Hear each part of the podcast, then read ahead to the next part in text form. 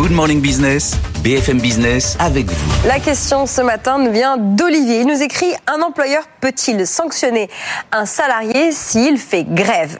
Eh bien non. Figurez-vous qu'aucun salarié ne peut être sanctionné pour avoir fait grève. Il ne peut pas non plus faire l'objet d'une discrimination. Par exemple, ne pas être augmenté euh, annuellement si tout le monde est augmenté. Aucun salarié ne peut non plus être licencié pour avoir fait grève.